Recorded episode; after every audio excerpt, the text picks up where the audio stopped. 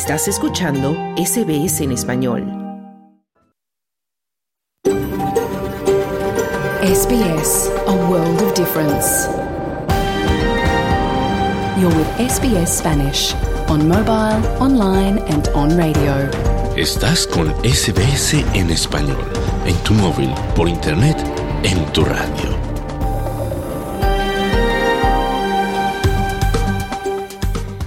Hola, ¿qué tal? Muy buenas tardes y bienvenidos a Australia en Español, el programa en español de SBS Audio.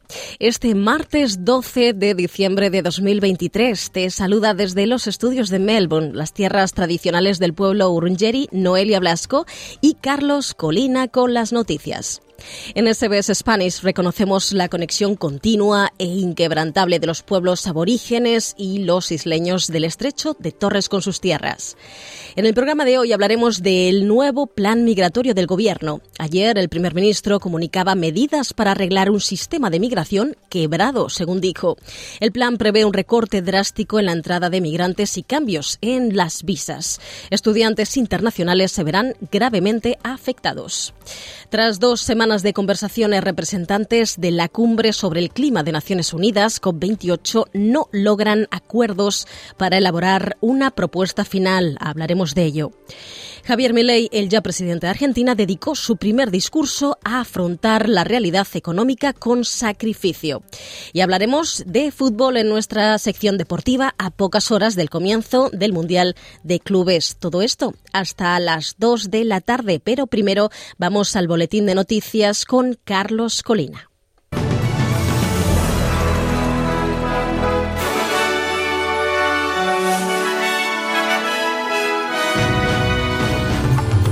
Partido Nacional critica planes del gobierno para reducir la inmigración en los próximos dos años.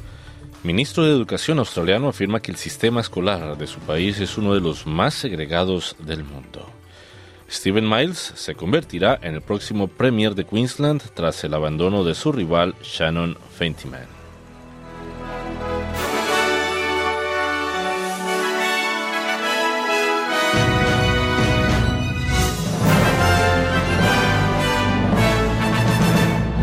El gobierno laborista defiende su nueva estrategia migratoria afirmando que garantiza que los ciudadanos australianos tengan prioridad para acceder a los puestos de trabajo. El gobierno dio a conocer ayer lunes 11 de diciembre su reforma del sistema de inmigración, anunciando planes para reducir a la mitad la migración neta en los próximos dos años y atraer a más trabajadores actualmente cualificados en la próxima década. La ministra del Interior, Claire O'Neill, afirma que es necesario volver a situar los niveles de inmigración en niveles sostenibles tras el pico pospandémico de 500.000 llegados alcanzado en el último periodo fiscal. El Partido de los Verdes ha criticado los cambios por culpar injustamente a los inmigrantes de la crisis inmobiliaria, mientras que la senadora del Partido Nacional, Bridget McKenzie, ha declarado al Canal 9 que la reforma provocará una escasez de trabajadores de la construcción muy necesarios y agravará la crisis inmobiliaria. We're in the middle of a housing crisis right now. You can't find a tradie for love nor money.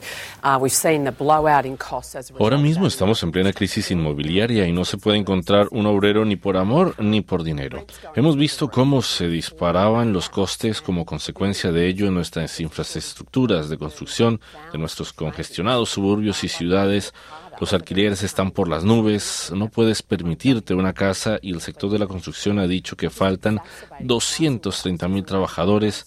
Al dificultar su llegada desde el extranjero no vamos a conseguir que todo el mundo se lance a un curso y lo termine el año siguiente.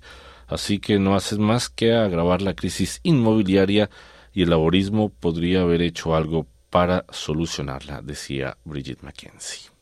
Pero el ministro de Servicios del Gobierno, Bill Shorten, ha declarado al Canal 9 que los cambios son necesarios para garantizar oportunidades a los trabajadores australianos.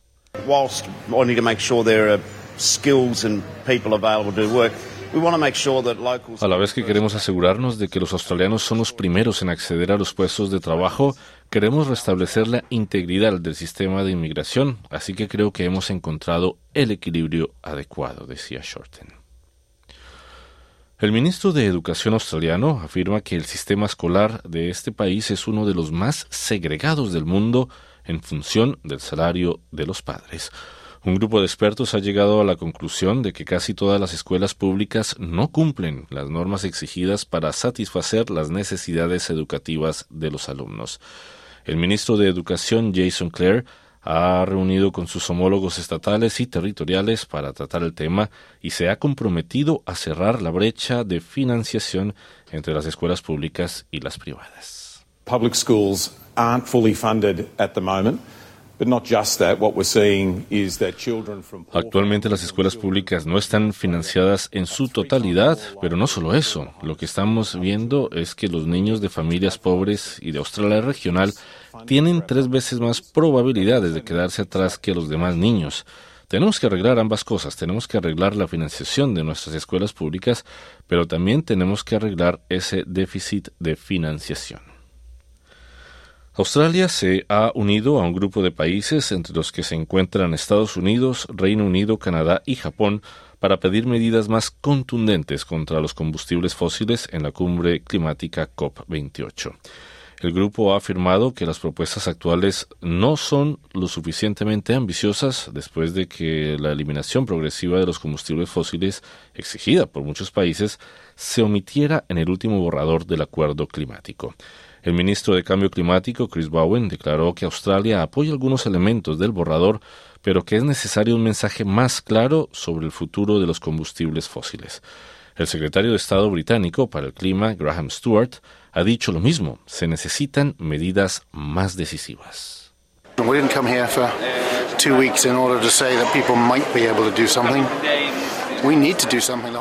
No hemos venido aquí durante dos semanas para decir que la gente podría hacer algo, sino que tenemos que hacer algo. El objetivo del inventario mundial era mirarnos en el espejo y el espejo nos dice que tenemos que actuar. Y para ello estamos aquí colectivamente.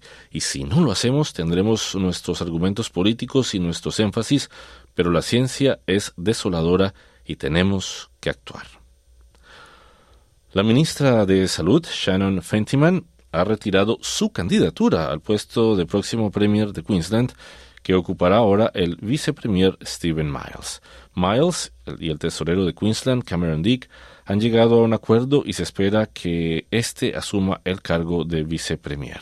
Fentiman anunció que también se presentaría al cargo, pero en un comunicado emitido esta mañana confirmó que no competiría por el liderazgo. La actual premier Anastasia Palaszczuk presentará formalmente su dimisión al gobierno el viernes y el caucus laborista de Queensland se reunirá el mismo día para elegir a su nuevo líder. Ya está en marcha los preparativos antes de que el ciclón tropical Jasper afecte a la costa de Queensland en los próximos días. Se espera que vientos huracanados azoten varias localidades como Cairns, Innisfail, Palm Island y Wujal Wujal. El sistema se debilitó a categoría 1 a medida que avanza hacia la costa durante el fin de semana, pero podría volver a intensificarse antes de tocar tierra cerca de Port Douglas al norte de Cairns mañana miércoles por la tarde. La Oficina de Meteorología advierte que si el ciclón se retrasa más, su intensidad podría aumentar. El pago de los intereses es ahora el gasto de la Commonwealth que más crece en detrimento del Seguro Nacional de Invalidez, conocido por sus siglas en inglés como NDIS. Según el tesorero Jim Chalmers, la subida de los tipos de interés encarece el servicio de la deuda y según las previsiones costará al presupuesto federal 8 mil millones de dólares más en los próximos 11 años. El gobierno ha dado a conocer estos datos antes de su actualización presupuestaria a mediados de año que está prevista para mañana miércoles 13 de diciembre. El ministro de Defensa israelí ha declarado que Israel no tiene intención de permanecer en la franja de Gaza una vez finalizada la guerra con Hamas. La declaración se produce mientras prosigue la ofensiva terrestre israelí con tanques que se adentran a la ciudad de Jan Yunis. Israel ha ordenado a los civiles que huyan del centro de la ciudad. El ministro de Defensa israelí, Joab Galan, afirma que la seguridad es la prioridad número uno y que Israel no tiene previsto permanecer en Gaza después de la guerra. Israel will take any measures in order to destroy Hamas. Israel tomará todas las medidas necesarias para destruir a Hamas, pero no tenemos intención de quedarnos permanentemente en la franja de Gaza. Solo nos ocupamos de nuestra seguridad y de la seguridad de nuestros ciudadanos junto a la frontera con Gaza y en otros lugares. Mientras tanto, también se han visto intensos ataques aéreos en el norte de Gaza y Hamas ha dicho que no liberará a más rehenes hasta que se cumplan sus exigencias de un intercambio de prisioneros. El fiscal federal Jack Smith pidió a la Suprema Corte de Justicia de Estados Unidos que se pronuncie urgentemente sobre la inmunidad del presidente Donald Trump, que dice tener e impediría procesarlo por conspirar para revertir los resultados de las elecciones de 2020. Smith pidió a la Corte Suprema de mayoría conservadora que decida rápidamente para que el juicio a Trump pueda empezar el próximo cuarto, 4 de marzo, como está previsto.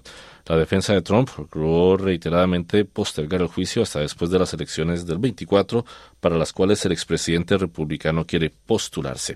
Sus abogados dicen que tiene inmunidad absoluta y que no puede ser juzgado por lo hecho en el ejercicio de la presidencia.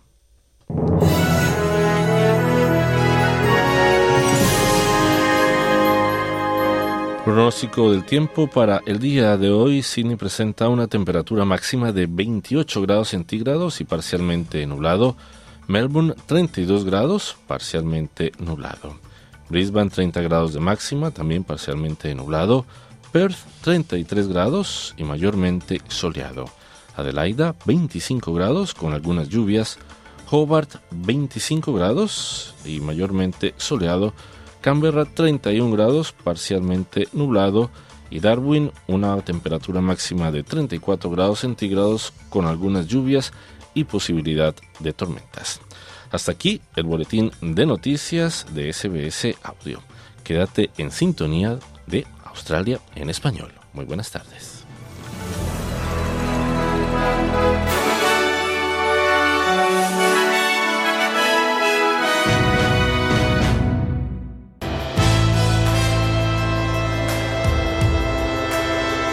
Bienvenidos. Aquí comienza SBS Audio. Australia en español.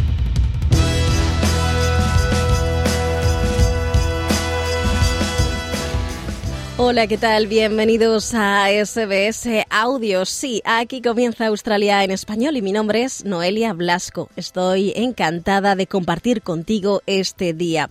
Hoy en el programa hablaremos del nuevo plan migratorio del gobierno. Ayer el gobierno comunicaba medidas para arreglar un sistema de inmigración quebrado, según dijo. El plan prevé un recorte drástico en la entrada de migrantes y cambios en las visas. Estudiantes internacionales se verán afectados en gran medida.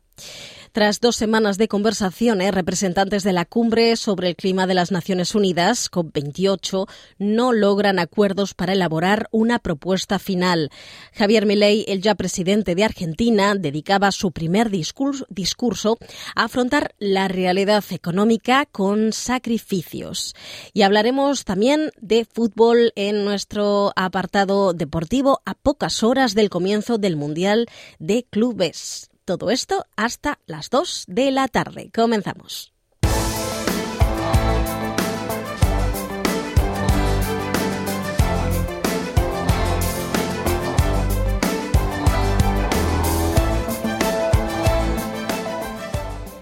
El Gobierno presentaba ayer un importante plan para reducir la migración a lo que considera niveles sostenibles. El sector de estudiantes internacionales se verá gravemente afectado.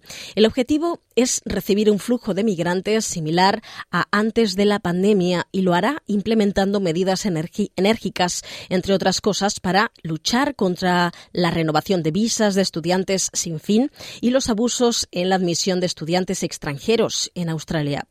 Según Albanese, la inminente revisión se produce tras un estudio que determinó que el sistema de migración del país estaba gravemente dañado y necesita una reconstrucción en los próximos años. Australia en español ha conversado con el agente migratorio Juan Rincón, que analiza el nuevo plan. Yo creo que nosotros podemos eh, identificar que los sectores más afectados son las visas con patrocinio de empleador, que van a cambiar, la famosa visa 482, que va a cambiar de una manera radical. Ese es un, sector que va a cambiar de una manera mm, rotunda. Eh, el segundo que va a cambiar es el sistema de visas de estudiante. El tercero que va a cambiar son las visas de graduado. Yo pensaría que esos son los tres sectores que vamos a que van a sufrir en diferentes momentos, pero van a sufrir un cambio más, más importante. Ah, perdona, y se me faltaba uno supremamente importante, el programa de las visas de residencia permanente por competencia, lo que nosotros conocemos como General Skill Migration. Esos cuatro sectores son los que van a cambiar de manera más radical. Háblame, Juan, de los estudiantes. Em, vemos de forma constante los estudiantes renovar sus cursos el gobierno denunciaba que, los estudiantes internacionales cambian de forma constante, incluso eh, estando por debajo de, su nivel actual de estudios, con el único objetivo de prolongar su estancia en Australia. Em, denunciaba que ha ido en aumento y que querían ponerle freno. Además, también requisitos como, por ejemplo, el nivel de inglés, el, em, eh, el nivel de estudios, todo eso se va a endurecer a partir de ahora, ¿no es cierto? Correcto, sí señora. Básicamente lo que el gobierno quiere es que no se use la visa de estudiante para venir a trabajar a Australia, sino que el estudiante sea un, estudiante genuino. De hecho, va eh, hay dos cambios. Uno, tú ya lo mencionaste. La idea es que ahora para venir a estudiar, inclusive para venir a estudiar inglés, hay que tener un nivel de inglés. Eh, básicamente lo que dicen es una persona que venga a hacer un estudio vocacional tiene que tener, eh, eh, antes se requería uno en términos de la IEL 5.5, ahora le van a pedir 6, una persona que venga a estudiar un curso de inglés tiene que tener un mínimo de 5 para, para poder venir a hacer un curso de hélicos, es decir, lo que están pretendiendo es que las personas que vengan con visa de estudiante tengan ya un mínimo inglés que los proteja de la explotación laboral y realmente vengan a estudiar, que tengan la capacidad de estudiar acá. Ese es un primer elemento muy importante. El segundo elemento que hay importantísimo es que cambian el famoso GT, que se llamaba el, test de, de, de, genuinidad, por un, por un nuevo test que se llama Genuine Student Test, que lo que quiere es eh, garantizar que el estudiante venga con un plan que le permita mejorar y, y venga como primer propósito estudiar en Australia. Ese nuevo, ese, ese nuevo test será implementado relativamente pronto. Yo me imagino que en los primeros meses de enero tendremos un test nuevo.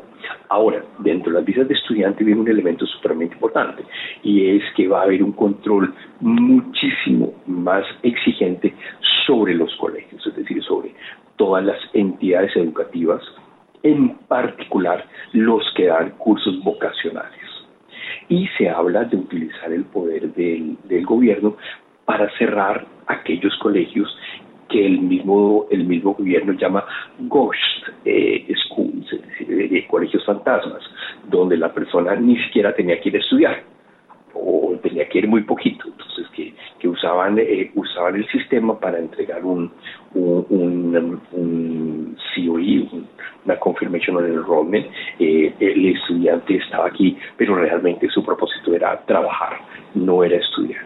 La idea es cerrar eso completamente y se genera básicamente dos elementos importantes. Uno, juzgar al, al, estudiante en sus propios términos y dos, juzgar el, colegio. De manera que aquellos colegios que tengan una muy buena calificación en términos de riesgos, en términos de genuinidad, tengan las visas aprobadas muchísimo más rápido. Y los colegios que no tengan esa calidad de, genuinidad van a sufrir un proceso de estudio de visa mucho más eh, ácido, mucho más difícil y mucho más lento. Ahora viene otro elemento que tú también mencionabas. Van a eh, evitar y a prohibir que las personas cambien de cursos durante, durante, durante la vigencia de la visa. y quieren limitar, no prohibir, pero limitar lo que llaman visa hopping, es saltar de otra visa, de una visa de estudiante a otra visa de estudiante a otra visa de estudiante. Eso va a tener unas, unas reglas bastante, bastante difíciles de ahora en adelante. En el tema de las, de las visas de estudiante queda, queda claro los cambios y cuál es la intención de gobierno. En el caso de los trabajadores de altas cualificaciones, ¿cómo va a afectar el nuevo visado? tengo por aquí que la, nueva visa eh, afectará únicamente a personal que ganen al menos 135 mil dólares en cualquier eh, ocupación. El nivel de, de escasez de, personal cualificado es, es, francamente alto. ¿Cuál es el problema? ¿Por qué no acaba Australia de encontrar personal cualificado que cumpla los requisitos de, de, las necesidades reales del país? Mira, Noelia, en ese sistema, en el sistema nuevo que tenemos, se crean tres categorías en las listas de trabajo. Una categoría que es la que tú mencionas, que es para aquellas personas que eh, el empleador australiano les ofrece más de 30, de 130 mil dólares y eso se llama Specialist Skills. En esos casos donde el empleador les ofrece ese salario, ni siquiera está limitado a una, a una lista de ocupaciones. Es decir, allí tienen, digamos, todas las ventajas. De, la idea es que son las visas que eh, tienen un en proceso de siete días y eh, la idea es traer ingenieros, médicos, psicólogos, profesores. Eh, es mm, que han excluido eh, las ocupaciones de trades y los operadores de máquina y los, y los laborers. Esa es una primera categoría.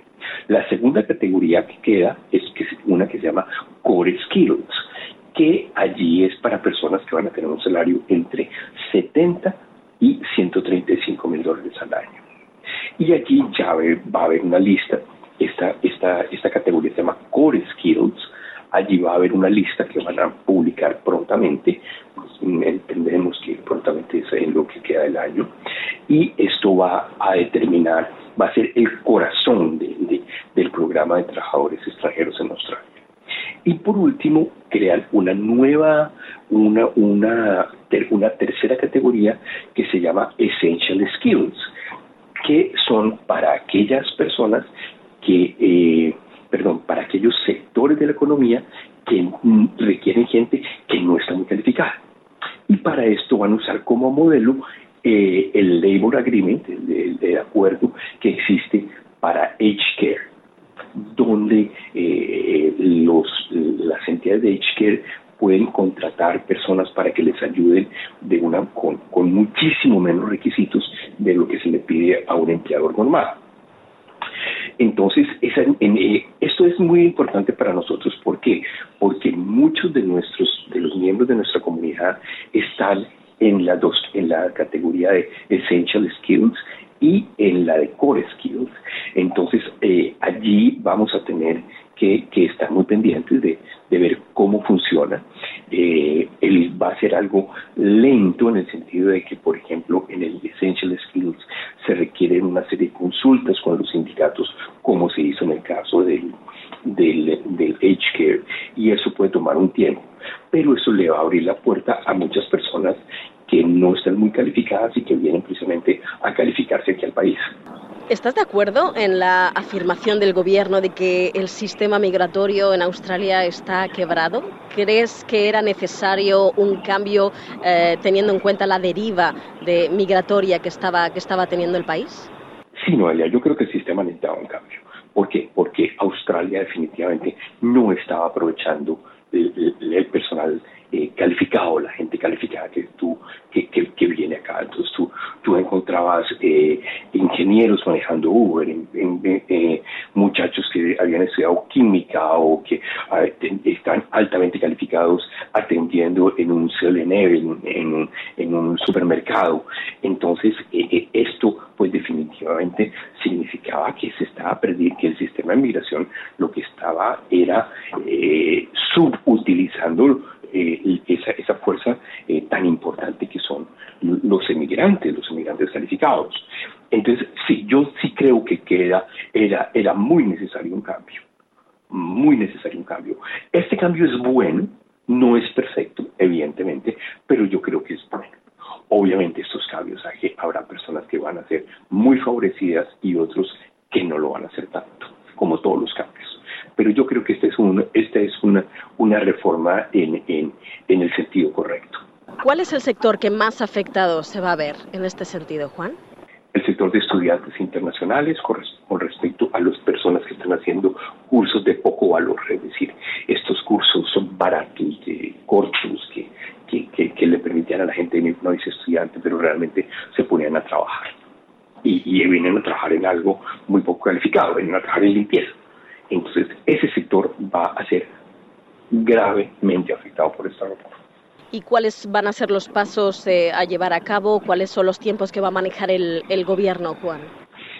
Mira, yo pienso que el primer cambio que va a haber es lo referente al nuevo eh, Genuine Student Test que va a salir, yo espero que salga eh, en los primeros días de enero. Y eso va a cambiar el sistema de visas para estudiantes nuevos. Lo mismo que la regulación que impida eh, saltar de un, eh, un short de una visa a otra. Yo creo que ese va a ser, eso va a ser un cambio inmediato. Otro, otro sector que va a ser inmediatamente afectado es el de los graduados, que no hemos hablado de eso, pero los, las personas con visas de graduado también van a, sufrir un cambio muy importante. Se van a reducir los tiempos de la visa de graduado y según la ocupación de las visas de graduado, eh, eh, se le va a poner como un, un término, es decir, un graduado que tiene un tiempo para trabajar en Australia. Si consigue trabajo calificado, va a tener un paso expedito a la residencia permanente. Pero si trabaja en una ocupación por debajo de su nivel eh, profesional, no va a poder quedarse en Australia. Eh, le están poniendo como un, un, criterio muy exigente, decirle a una persona, usted viene, se califica en Australia en algo que Australia necesita, consigue trabajo en eso, listo, perfecto, quédese, le doy la residencia permanente rápidamente. Pero si usted no consigue trabajo en lo que nosotros necesitamos, no lo queremos más acá. Eso es básicamente, dicho en palabras bruscas, lo que va a pasar con los graduados.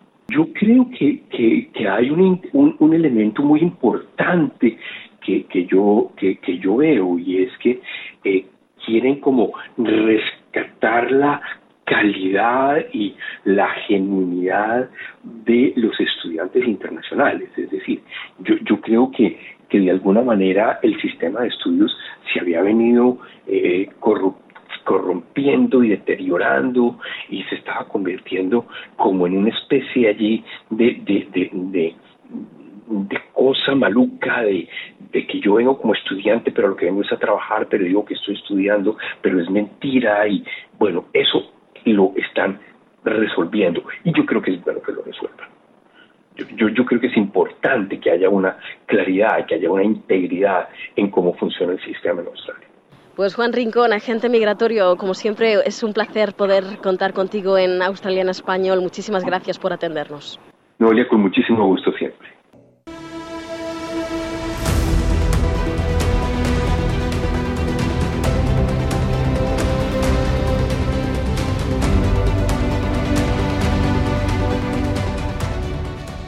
Los representantes de la cumbre sobre el clima de las Naciones Unidas, COP28, no han logrado hasta ahora un acuerdo para elaborar una propuesta final después de casi dos semanas de conversaciones. La discrepancia principal entre los países radica en la eliminación progresiva o bien una simple disminución en la utilización de combustibles fósiles. Este tipo de energía no renovable es la gran responsable del aumento de la temperatura en el planeta, según la gran mayoría de los científicos. El presidente de la COP28, Sultan Al-Jaber, afirma que los países deben esforzarse más por colaborar.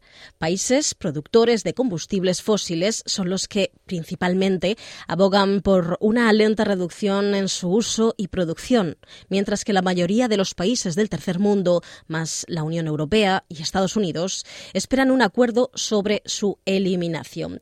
Claudio Vázquez nos trae el informe. Hola, buenas tardes. La Conferencia para el Cambio Climático de las Naciones Unidas, o COP28, que se está realizando en Dubái, está llegando a su fin. Sin embargo, los representantes de los diferentes países están lejos todavía de llegar a un acuerdo.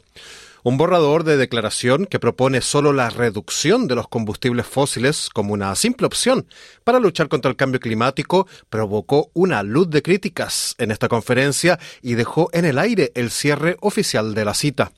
El texto, elaborado por la presidencia de la COP28 tras días de complicadas negociaciones, no propone eliminar progresivamente esas energías responsables del calentamiento del planeta, sino solamente reducirlas. Y para el presidente de la COP28, el sultán Al-Jaber, el tiempo apremia. Satisfied with the speed and the pace? The answer is no. Time is ticking. ¿Estoy satisfecho con la velocidad y el ritmo? La respuesta es no. El tiempo corre, el reloj corre. Y estoy seguro de que todos ustedes pueden oírlo igual que yo. Ahora ha llegado el momento de que todas las partes se comprometan constructivamente y acudan a mí con ese lenguaje. Quiero que todos muestren flexibilidad, que actúen con urgencia y que encuentren el terreno común que hemos pedido como presidencia de esta COP28, decía el presidente de la conferencia sobre el cambio climático. El borrador presentado justamente por Al-Jaber eh, recibió numerosas críticas, principalmente por parte de países occidentales, insulares, latinoamericanos y también africanos. Ante esa contestación, se espera que se presente este martes por la mañana en la hora local de Dubái un nuevo borrador fruto de las negociaciones nocturnas en el treceavo día de la cumbre. Cabe recordar que las decisiones en las conferencias climáticas de la ONU se toman por consenso. Y Arabia Saudita y Rusia son algunos de los países que insisten en que en esta conferencia que se deben centrar únicamente en reducir la contaminación climática y no en los combustibles fósiles que la causan. Por otro lado, al menos 80 países, entre ellos Estados Unidos, la Unión Europea y muchas naciones pobres y vulnerables al cambio climático, exigen que el acuerdo de la COP28 establezca claramente el fin del uso de combustibles fósiles en un futuro próximo. El enviado chino para el clima, Xie Shenhua, por ejemplo, confía en que se llegue pronto a un acuerdo, ya que una resolución es crucial para el éxito de las conversaciones sobre el clima.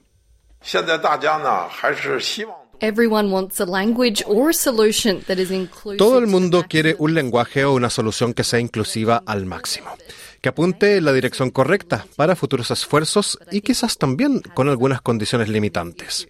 Pero creo que ya hemos avanzado algo en este tema. Creo que avanzaremos más en su resolución en los próximos días, porque si no resolvemos esta cuestión, no veo muchas posibilidades de que la COP sea un éxito, decía el representante chino. Australia, por su parte, es un gran exportador de combustibles fósiles.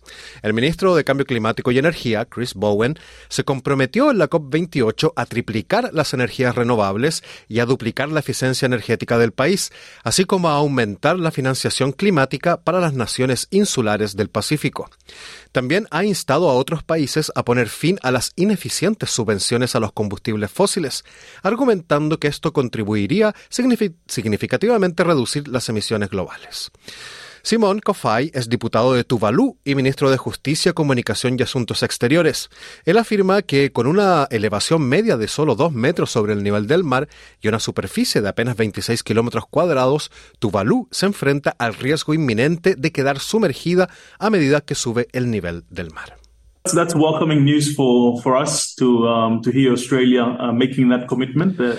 Por eso, para nosotros es una buena noticia que Australia se haya comprometido. Como usted ha dicho, Australia es uno de los mayores exportadores de combustibles fósiles. Por eso significa mucho que Australia se tome en serio su compromiso de acabar con el uso exclusivo de combustibles fósiles.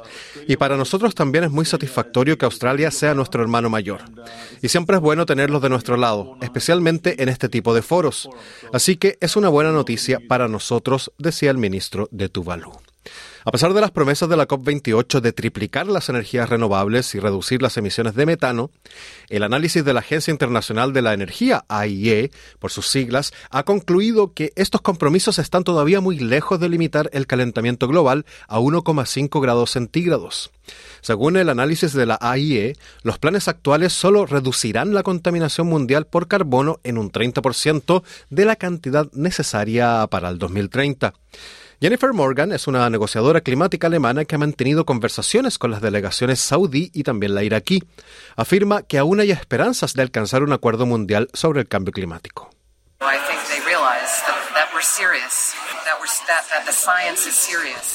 Creo que se dan cuenta de que vamos en serio, de que la ciencia va en serio y que otros países van en serio. La Unión Europea se lo toma muy en serio también. Y por lo tanto es obvio que han sentido la necesidad de comprometerse, ya sea por pánico o por darse cuenta de lo lejos que están de las discusiones, decía Morgan. Wopke Hoekstra es el comisario del clima de la Unión Europea y él hace un llamamiento a la unidad para evitar la ebullición planetaria.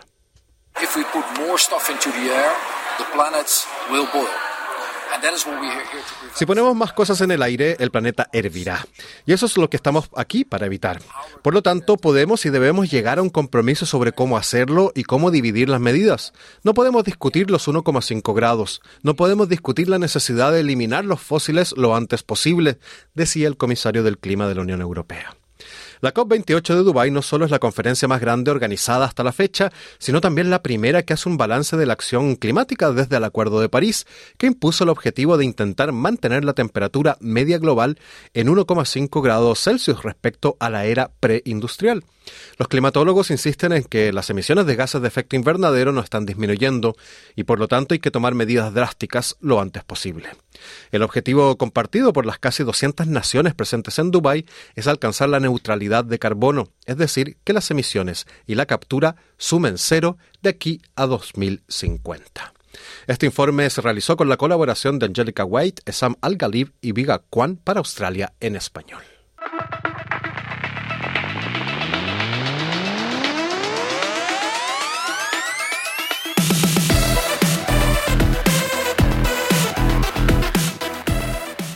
Entramos ya de lleno en nuestro segmento deportivo y saludamos a Sergio Levinsky que se encuentra ya en Jeddah, en Arabia Saudí, cuando faltan muy poquitas horas para que comience el Mundial de, de Clubes.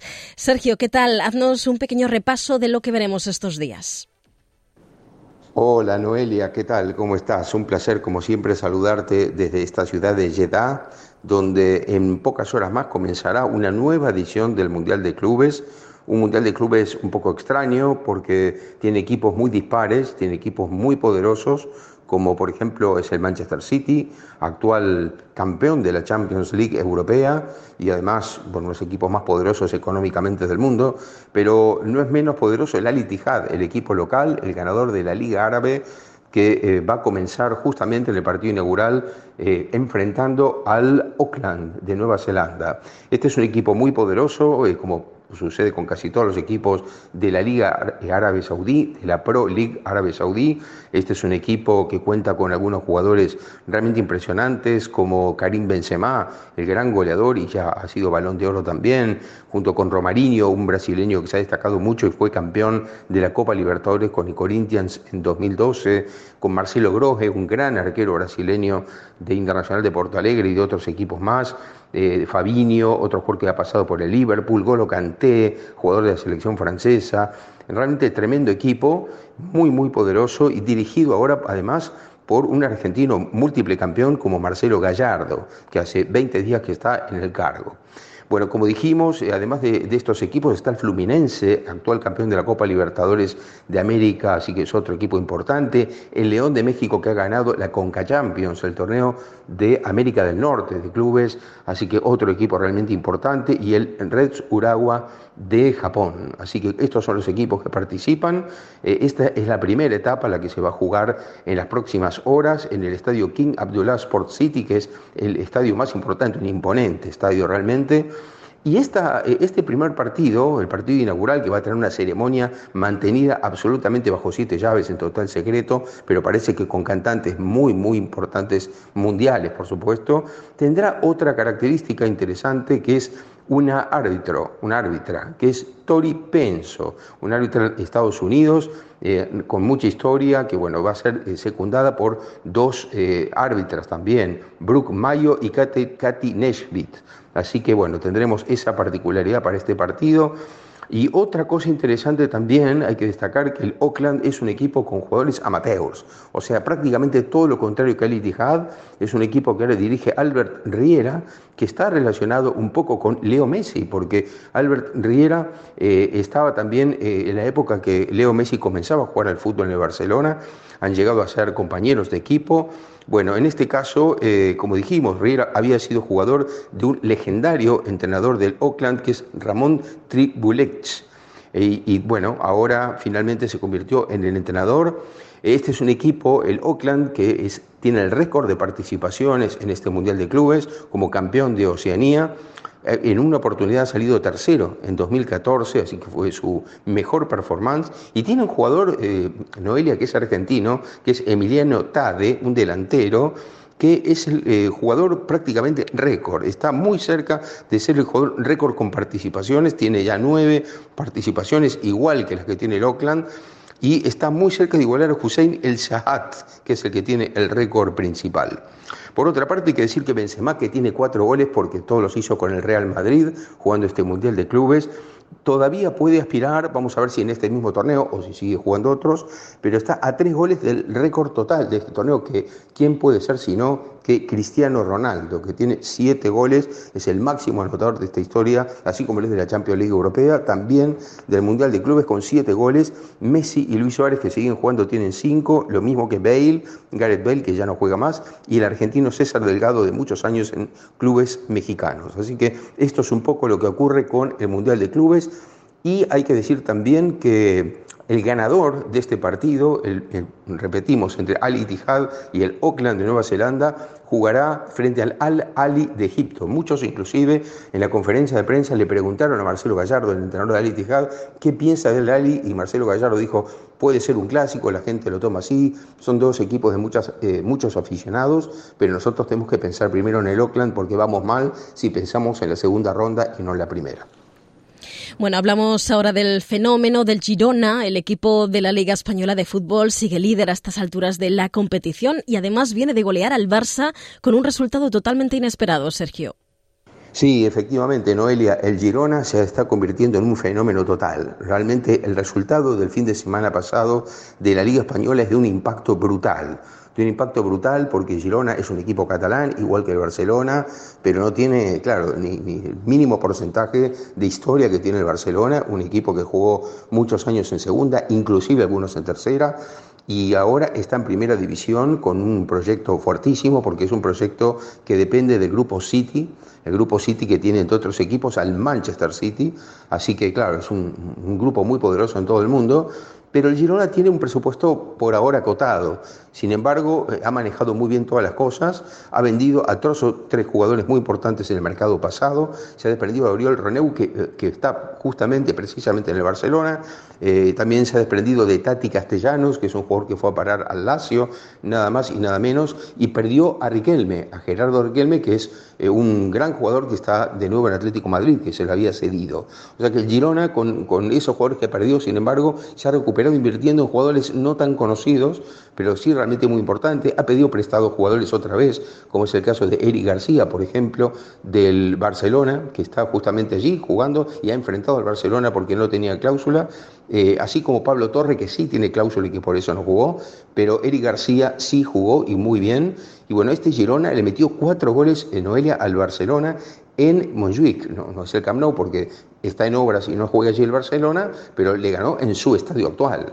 Entonces es un resultado fuertísimo que el Barcelona, que en la temporada pasada tuvo muy pocos goles en contra y que reciba cuatro en un partido del Girona, es realmente espectacular. Pero además ha pasado otra cosa más en este partido Primero que ratifica algo que ya se venía diciendo del Girona en 16 jornadas de 38, es decir, nos vamos acercando al Ecuador del torneo de la Liga Española, que son 19 jornadas, lo que se dice el campeón de invierno, que es un, campeón sin corona, pero es así, es decir, que gana la mitad del, del torneo, la primera rueda. Bueno, el Girona en 16 partidos sobre 19 de la primera rueda, es decir, estamos acercándonos a la mitad, tiene 41 puntos, va líder absoluto. Real Madrid tiene 39, es decir, está a dos puntos. Atlético Madrid y Barcelona tienen 34, pero el Atlético tiene un partido menos contra el Sevilla que debe y lo jugará en, los próximos, en los próximos días. O sea que el Barcelona está cuarto en la tabla de posiciones, ya a siete puntos el Girona con los mismos partidos, y el Girona se encamina hacia no se sabe qué.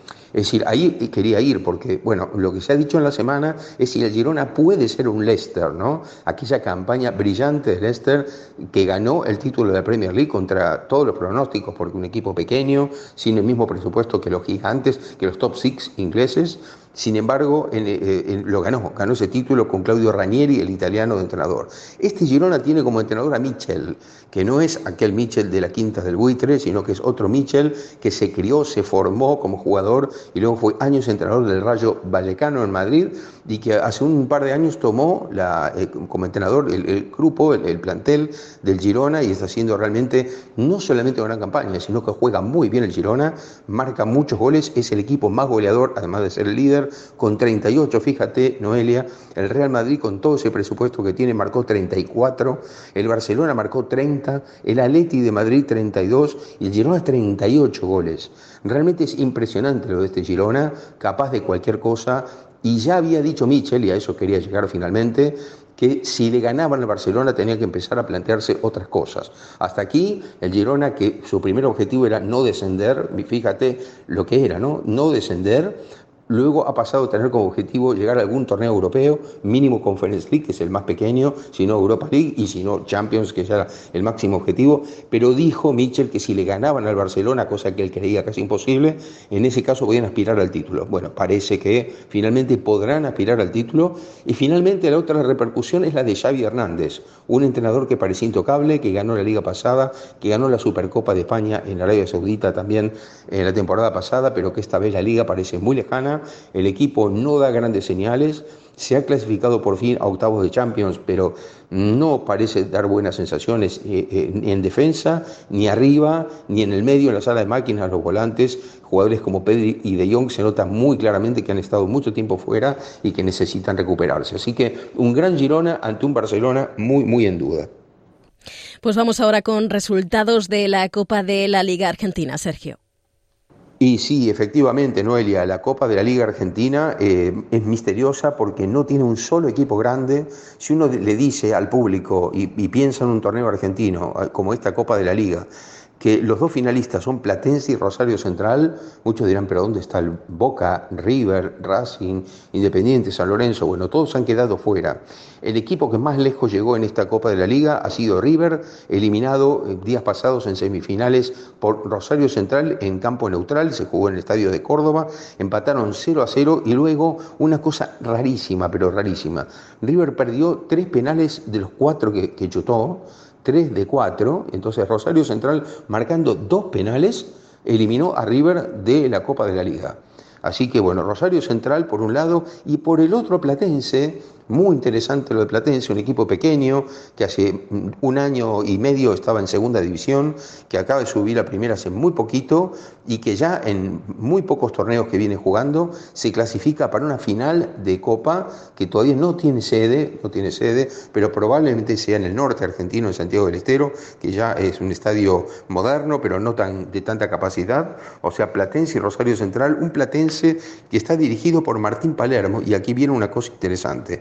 Martín Palermo, eh, ídolo de Boca Juniors y de Estudiantes de La Plata, pero básicamente de Boca Juniors, eh, es el candidato a ser el entrenador ahora mismo, cuando termine esta Copa de la Liga, de ser el entrenador de Boca. Claro, si eh, la gente de Mauricio Macri, expresidente de Boca y de la Argentina, llega a ganar las elecciones como vicepresidente. Unas elecciones de Boca que todavía están suspendidas por la justicia. No tiene fecha pero bueno, estas elecciones debieron ser el 3 de diciembre. Riquelme, otro ídolo, enfrentado en su momento a Palermo, aunque fueron compañeros, y ahora vuelve a enfrentarse desde la lista contraria, porque Riquelme es el actual vicepresidente y por supuesto su entrenador es otro, no es Palermo. Eh, Palermo llegará solo en el caso de que la dupla Andrés Ibarra, Mauricio Macri lleguen a presidir Boca Juniors cuando haya elecciones. Así que un Palermo que mira de costado, los hinchas de Platense por supuesto ahora no quieren que Palermo se vaya pero bueno, Palermo no sabe su futuro, porque para eso dependerá de lo que pase en Boca Juniors. Mientras tanto, disfruta de las mieles de esta final y de otra cosa más para terminar, Noelia. Si Platense llega a ganar la final, será increíble, porque irá a la Copa Libertadores como uno de los representantes argentinos de esta Copa en 2024. Central no tiene esas mismas mieles porque Rosario Central ya está clasificado para la Copa Libertadores por haber quedado entre los cuatro primeros en la tabla anual de los dos torneos. Hubo a principios de año un torneo largo, que es el, torneo de liga general, y esta es la Copa de la Liga, que es la segunda parte del año. De hecho, el que gane la final de esta Copa de la Liga tendrá que enfrentar a River, ganador de la liga, en lo que se llama el Trofeo de Campeones. Pues lo dejamos aquí. Gracias, Sergio. Un placer como siempre, Noelia. Un abrazo y hasta la próxima. Nosotros nos vamos ahora a Argentina con Javier Milei. El ultraliberal Javier Milei juró su cargo como nuevo presidente de Argentina en una ceremonia atípica y cargada de simbolismo. En su primer discurso como presidente advirtió a los argentinos que será necesario hacer un duro ajuste fiscal que implica sacrificios y que el país necesita un shock económico que al final traerá frutos. El exmandatario Alberto Fernández le entregó a Javier Milei el bastón y la banda presidencial ante la presencia de la vicepresidenta saliente de Argentina Cristina Fernández. La líder de la agrupación peronista Unión por la Patria vestía un atuendo rojo y fue la encargada de anunciar la toma de posesión como presidente de la Asamblea Legislativa. Sí, juro ya en su discurso de investidura, la economía, salud y educación fueron los tres pilares del nuevo presidente de Argentina, Javier Milei, quien en una intervención breve y durísima calificó la herencia dejada por el mandatario saliente Alberto Fernández como la peor recibida por ningún gobierno y fue aplaudido pese al anuncio de severos ajustes. Los empresarios no invertirán hasta que vean el ajuste fiscal, haciendo que el mismo sea recesivo. En tercer lugar, y no por ello menos importante, para hacer gradualismo es necesario que haya financiamiento.